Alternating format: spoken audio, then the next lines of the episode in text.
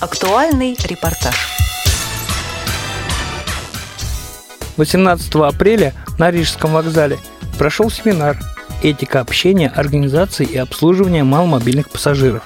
В данном мероприятии приняли участие представители нескольких общественных организаций, таких как «Сильные молодые инвалиды», Объединение инвалидов с поражением опорно-двигательного аппарата, Организация «САМИ», Всероссийское общество слепых представлял начальник отдела по работе с молодежью культурно-спортивного реабилитационного комплекса Василий Дрожин. Примечательно, что в данном формате семинар проводился впервые. Елена Грибова, заместитель начальника отдела по социальным вопросам повышения квалификации дирекции железнодорожных вокзалов, по этому поводу дала следующий комментарий. Наше мероприятие, которое мы делаем, дирекция делает это мероприятие для того, чтобы дежурный персонал дирекции, который непосредственно напрямую работает с пассажиром, повышал свою профессиональную компетенцию в части именно этики обслуживания маломобильных пассажиров, организационных вопросов, особенно в преддвериях Кубка Конфедерации. Да и, в принципе, как бы это необходимая вещь, которую всегда нужно знать каждому нашему дежурному работнику, потому что мы делаем большой акцент на то, чтобы действительно помогать каждому пассажиру, и пассажир уходил с вокзала очень довольный.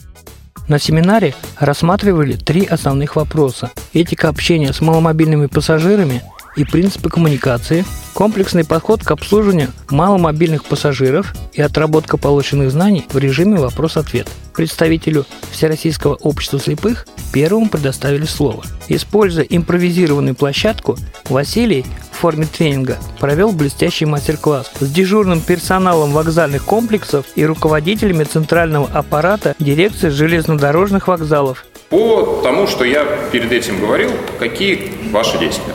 То есть вы подошли ко мне? Здравствуйте. Здравствуйте. Я Юлия, дежурная по выдаче справок. А, Вам нужна какая-либо помощь? Да, Юля, здравствуйте. Вы не могли бы меня проводить в кассы пригородных поездов? Да, конечно, пройдемте. Ваши действия, как вы думаете, как человек Ну, может- вообще, я бы взяла бы под руку. бы. Так, наверное, Меня- будет меня легче, да. Есть как минимум два типичных варианта сопровождения. Первый из них, когда сопровождающий человек да, находится немножко впереди, и незрячий человек берет его под локоть. То есть вы сгибаете локоть, да, ну, условно говоря. спиной. Да, вы поворачиваетесь в сторону нашего движения, и я иду просто как бы на пол корпуса за вами. Человек, наступая, допустим, на ступеньку, он, естественно, идет вместе с корпусом. И когда я держу за локоть, я понимаю, что у меня корпус уходит вверх. И даже если человек Вот так забыл немножко сказать, что там лестница началась вверх, я это почувствую.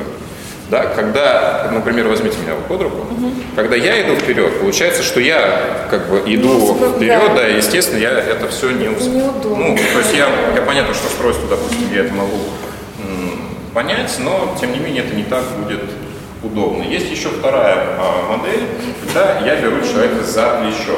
То есть есть у нас а, ряд незрящих, которые, ну, которым так проще. Как правило, это считается, ну вот в теории это не, ну, неправильная система, но человека нельзя, ну скажем так, заставлять прибегать к тому или иному варианту, да, он должен использовать тот, который ему удобен. Ну, почему вот такой вариант менее удобен? Наверное, тут, может быть, имеют важность факторы роста, да, то есть кому-то удобнее человек э, на плечо положить руку. Но кажется, вот такой вариант, он по всем э, показателям более эстетичный, более удобный. Но опять же, какие преимущества? То есть рукой можно дать понять многие вещи. На самом деле, а, вот вы идете, да, значит, как только мы подходим к узкому проходу, а, я локоть как бы поджимаю на себя, да, и человек, который э, ходит постоянно, да, ну это такой, скажем так, признак того, что сейчас с вашей стороны будет сужение пространства, то есть вы как бы идете за мной. Впереди лестница, как вы меня Подъем на лестницу. вот, вот смотрите, если просто сказать лестница, в чем ошибка? Лестница бывает двух видов. Она бывает вниз и вверх. Понимаете, просто информация лестница, она на самом деле человеку, вот мне, например, не дает ничего. Потому что я либо э, ищу м, спуск вниз, да, либо ищу подъем наверх. Вот. И когда я подхожу, и мне нужно сделать шаг, я все-таки должен понимать, мне его нужно все-таки делать вверх или вниз. Затем выступили другие приглашенные гости. Также работникам РЖД показали несколько обучающих роликов, специально подготовленных к семинару. Хотелось бы отметить, что та интересная форма общения, предложенная организаторами семинара, более чем располагала к конструктивному диалогу.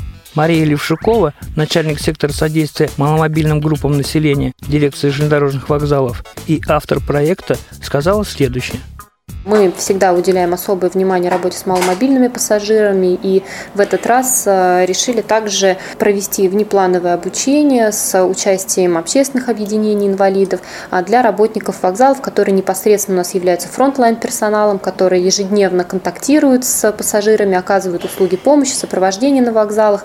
Поэтому, собственно, основная цель – это действительно подготовка к ежедневному обслуживанию, которое вот они у нас проводят на вокзалах. Вы сказали, что сегодняшний семинар был вне плановый. А что по плану? А по плану у нас обычно проходят технические занятия, то есть технические занятия организовываются а, силами вокзальных комплексов. Сейчас же к этому вопросу подключился вот наш центральный аппарат дирекции.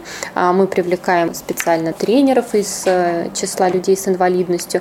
То есть мы попытались э, несколько изменить этот формат, да, дабы а, наши работники вокзалов могли действительно познакомиться с маломобильными пассажирами, да, потенциальными пассажирами, пользователями железнодорожного транспорта, чтобы они могли задать свои вопросы напрямую людям да, с ограниченными физическими возможностями, то есть не просто получить какую-то а, стандартную там, текстовую информацию, а действительно пообщаться с людьми, которые пользуются услугами, которые потенциально могут прийти на вокзал, да, и которым они же сами будут оказывать помощь.